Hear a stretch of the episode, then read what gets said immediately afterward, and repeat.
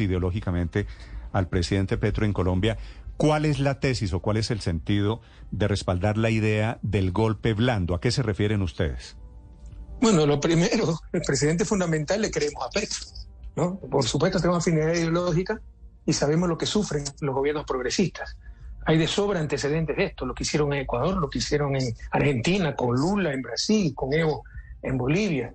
Entonces, primero la confianza en el presidente Petro y segundo lo creíble de lo que está diciendo, porque mucho lo hemos sufrido. Segundo lugar, pues sí hay cosas por lo menos eh, difíciles de entender en democracia, que funcionarios electos democráticamente estén siendo perseguidos judicialmente, incluso administrativamente. Esto rompe incluso con recomendaciones del sistema interamericano, Comisión Interamericana, Corte Interamericana, tener mecanismos políticos para tratar casos si se ha cometido alguna irregularidad, pero de repente procurador, fiscal, que vienen de anteriores gobiernos, empiezan a sancionar, destituir miembros del Senado, del Congreso y cambian las mayorías y con eso desestabiliza un gobierno. Entonces, por lo menos, eso es bastante peculiar en una democracia, por decirlo menos. Sí. Presidente, es cierto que eso ha pasado en algunos países. Usted menciona, pues, el ejemplo, los ejemplos recurrentes en América Latina. Pero ¿qué información les llega a ustedes? La, importancia de esta carta son 370 líderes del mundo. ¿Cuál es la versión que ustedes tienen de lo que está sucediendo hoy en Colombia? Bueno, claramente que eh, aquí tenemos, por ejemplo, la Procuraduría General y la Fiscalía General de la República, respectivamente, Margarita Cabello y Francisco Barbosa, están persiguiendo activamente a los representantes del pacto histórico. Entre ellos, buscan la suspensión, destitución y inhabilitación de congresistas, como Alex Flores y Alexandra López. Alexandra López, como le decía. Por lo menos eso es bastante extraño en un Estado de Derecho y una democracia que eh, autoridades electas popularmente puedan ser destituidas de sus cargos por autoridades judiciales o incluso administrativas. Entonces, eh, normalmente hay mecanismos políticos del propio Congreso, del propio Senado, con sus reglamentos internos para levantar inmunidad, para permitir que sean juzgados, sancionados, pero es bastante extraño lo que está ocurriendo. Sí, presidente, en torno a, la situación o actuación de, de los entes de control, actúan, digamos, sobre personas vinculadas al pacto histórico del gobierno del presidente Petro o de la coalición del presidente Petro, pero también de otros partidos. Eh, eso se los dijeron en la información que les entregaron, que, que la Fiscalía y la Procuraduría actúan sobre todos los partidos y no solo sobre los partidos de gobierno. Bueno, me parece hasta algo un poco irrelevante porque el argumento de fondo es que autoridades democráticamente electas por el voto popular no pueden ser sometidas pues, a autoridades eh, judiciales, incluso administrativas que vienen de gobiernos anteriores. Sería como traicionar ese voto popular. Tampoco significa que estén en impunidad, mm. pero que haya mecanismos políticos para permitir el juzgamiento y la sanción de esos funcionarios. si no, ¿para qué se eligen a zurdas a alguien? Claro, pero no entiendo la teoría suya. Entonces habría que elegir fiscales y procuradores del gobierno nuevo para que sea legítima la investigación? No, hablemos claro, pongamos los pies sobre la tierra, ¿no? En Estados Unidos el fiscal lo nombra, lo propone el propio presidente, en el caso de John F. Kennedy propuso a su hermana. O sea, nadie es nadie es neutral. Mm, la honestidad intelectual, profesional, viene de que a pesar de no nuestra no neutralidad, todos tenemos nuestra ideología, nuestros afectos, desafectos, pero a pesar de aquello, vencemos esas cosas y somos objetivos y actuamos imparcialmente. Lamentablemente, no tapemos el sol con un dedo. Mm, eso incluye a Venezuela, eso incluye a Nicaragua, eso incluye a los países afines ideológicamente a, sectores de izquierda, presidente Correa.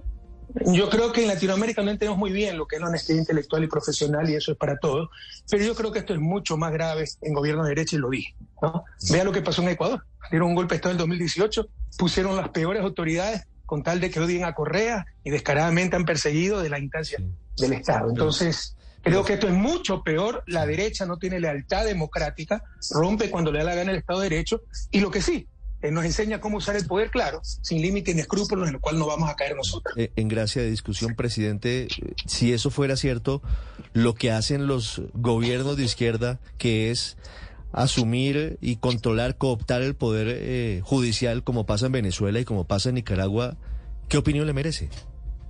Yo creo que usted está mal informado.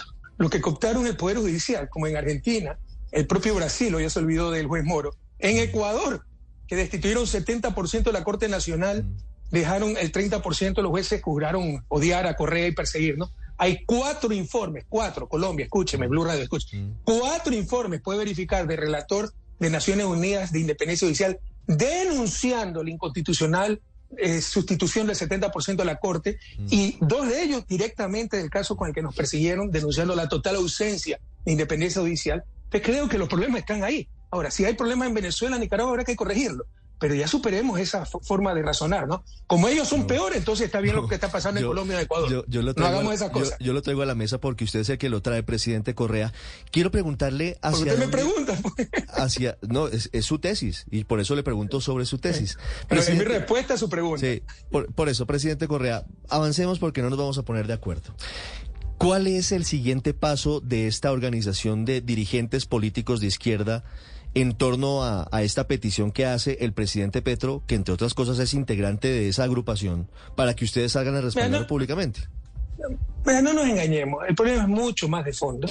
¿no? Como no nos pueden vencer en las urnas, aplican el lawfare, una estrategia regional, ya no son los golpes militares de los 70, es muy descarada la bota militar, al menos en Sudamérica, porque en el 2009 sí utilizaron la bota militar en Centroamérica, en Honduras, pero en Sudamérica ya es inaceptable utilizan golpes blandos, métodos más sutiles, por ejemplo, la judicialización de la política, el llamado lawfare. Destrozan derechos humanos, derechos constitucionales, el Estado de Derecho. Y para eso, ya, lamentablemente necesitamos un mucho más eficiente y objetivo sistema interamericano, que hoy también está tomado por los poderes de turno, ¿no? Vea lo que es la OEA, la Corte tiene un poco más de independencia, pero también hay muchísimas presiones sobre la Corte, esa es una de las cosas que debe discutir América Latina. Es decir, que el control democrático, cosas que van más allá de ideología, la democracia, el Estado de Derecho, los derechos humanos, ya esté en un órgano supranacional, regional, un verdadero sistema latinoamericano, pero eficaz, no que dure 20 años sacar una sentencia en la Corte Nacional, eh, Corte Interamericana, y justo, no que esté a los vaivenes de los poderes de turno, para controlar esos excesos que indudablemente se dan en nuestra región. Mire lo que ha pasado con Cristina, con Evo, con Lula, con quien le habla.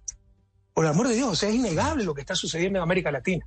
Sí, presidente, eh, usted desde, desde su lectura lejana, porque usted vive en Europa, eh, bueno, o cercana, porque por supuesto tiene contacto con su país, con Ecuador, ¿cómo, cómo lee, usted, ¿cómo lee usted lo que está pasando con una figura como Nayib Bukele? que se ha convertido en, eh, modelo de la otra cara de esta moneda. Eh, Bukele es la respuesta eh, llena de autoritarismos y llena de excesos también, pero no es el contrapeso, el péndulo político después de que América Latina fue conquistada por la izquierda? Para empezar, mire, creo que el 80% de las entrevistas que tengo, sobre todo con medios latinoamericanos, preguntan ineludiblemente sobre Bukele. Pues yo pregunto a su vez, ¿cuándo alguien mencionó a un presidente de El Salvador? Algo está pasando en El Salvador, algo interesante. Algo está haciendo Bukele, tal vez de bueno. Yo en principio tiendo, quiero otorgar eso siempre a las personas que actúan de buena fe, con recta intención. No me cae mal el presidente Bukele. Creo que a grandes males, grandes soluciones. El problema de la inseguridad de El Salvador era insoportable, pero creo que hay límites éticos universales esos límites se llaman mínimos éticos universales, los derechos humanos, y claramente en El Salvador se están rompiendo derechos humanos, no hay debido proceso. En estos momentos es el país tal vez con más presos por habitante del mundo. Tiene, tres, eh, tiene más presos que Ecuador, que tiene el triple de población. Entonces no creo que, que al menos hay excesos. Ojalá se pudieran controlar esos excesos. Y temo, y esto lo digo con, con solidaridad del presidente Bukele, que hasta lo están utilizando. ¿Por qué? Porque ahorita hay un gran mal, la inseguridad. Él se la ha jugado, ha roto constitución, derechos humanos, militarizó hasta la asamblea, acuérdense, entró con militares y todo eso. Se ha peleado con Estados Unidos, se ha peleado con la prensa. Y mientras sea útil, lo van a seguir apoyando. Luego lo votarán. Mire lo que le pasó a Fujimori. A mí me recuerda mucho Bukele a Fujimori. Cuando llega en los 90, inicio de 90, 92 me parece, estaba, eh, el Perú estaba en manos del sendero luminoso, terrorismo por todos lados, una crisis económica gravísima por, en el, en el, original en el gobierno de Alan García, hiperinflación. Fujimori controla la economía, lo cual no ha hecho Bukele. No hay cambios económicos en el caso salvadoreño. Salvador es un país que lo mantiene los migrantes, dicho sea de paso. Pero acabó sobre todo con el terrorismo. Venció a Sendero Luminoso y recuperó la paz o cierta paz para Perú. Pero rompió derechos humanos, rompió constitución y cuando ya cumplió su tarea, la propia derecha lo traiciona. Y, pero miren, Fujimori incluso estaba en mejor posición porque no se había peleado ni con los gringos ni con la prensa. Bukele se ha peleado con los dos. En otras palabras, ojalá me equivoque, ojalá, porque le insisto, me cae bien Bukele, creo que actúa correcta intención, ojalá me equivoque, pero Bukele puede ser el futuro Fujimori de Centroamérica. ¿Y por qué supone usted que surgen figuras esta como de Bukele, que es la más reciente? Bukele, eh, eh, eh, Fujimori fue en Perú en los años 90, porque llegamos, no es cierto, también a una etapa de las democracias. Lo dejé con 5.6, la segunda tasa más baja de América Latina, solo superado por Chile, que tiene, tiene el doble de ingreso per cápita, un país más rico, mucho más rico que Ecuador en términos relativos. Entonces, no es que se tiene que meter preso a todo el mundo. Segunda institucionalidad, ¿no? Eh, Ministerio de de Seguridad, tecnología, el, Servicio Integrado de Seguridad, eh, Integrado de Seguridad 911, que es el más completo de toda América Latina. Un nuevo sistema de gestión para la policía, una policía comunitaria metida en los barrios, trabajando con la familia, que son las que saben. This county is an amazing place, full of promise for so many people. That's why we need a healthcare system that stretches valley wide so Santa Clara Valley Medical Center, O'Connor Hospital, St. Louis Regional Hospital, and clinics across the valley have come together. United for the public good. Creating more access to the kind of forward-thinking healthcare everyone in our community deserves. That's, That's the, the, power, power of we. Santa Clara Valley Healthcare. Learn more at scvh.org. Wonder why it's called a mixtape? Because it's a mix of history and ambition, just like Remy Martin VSOP. They are a blend of the best. The best DJs and rappers. The best samples. The best drops in the game. Find DJ Shortcuts Remy Martin VSOP mixtape mural located at 11th and Folsom Street and scan it for a chance to attend the exclusive Remy event. Remy Martin Cognac, 40% alcohol by volume. Imported by Remy Cointreau, USA, New York, New York. Please drink responsibly.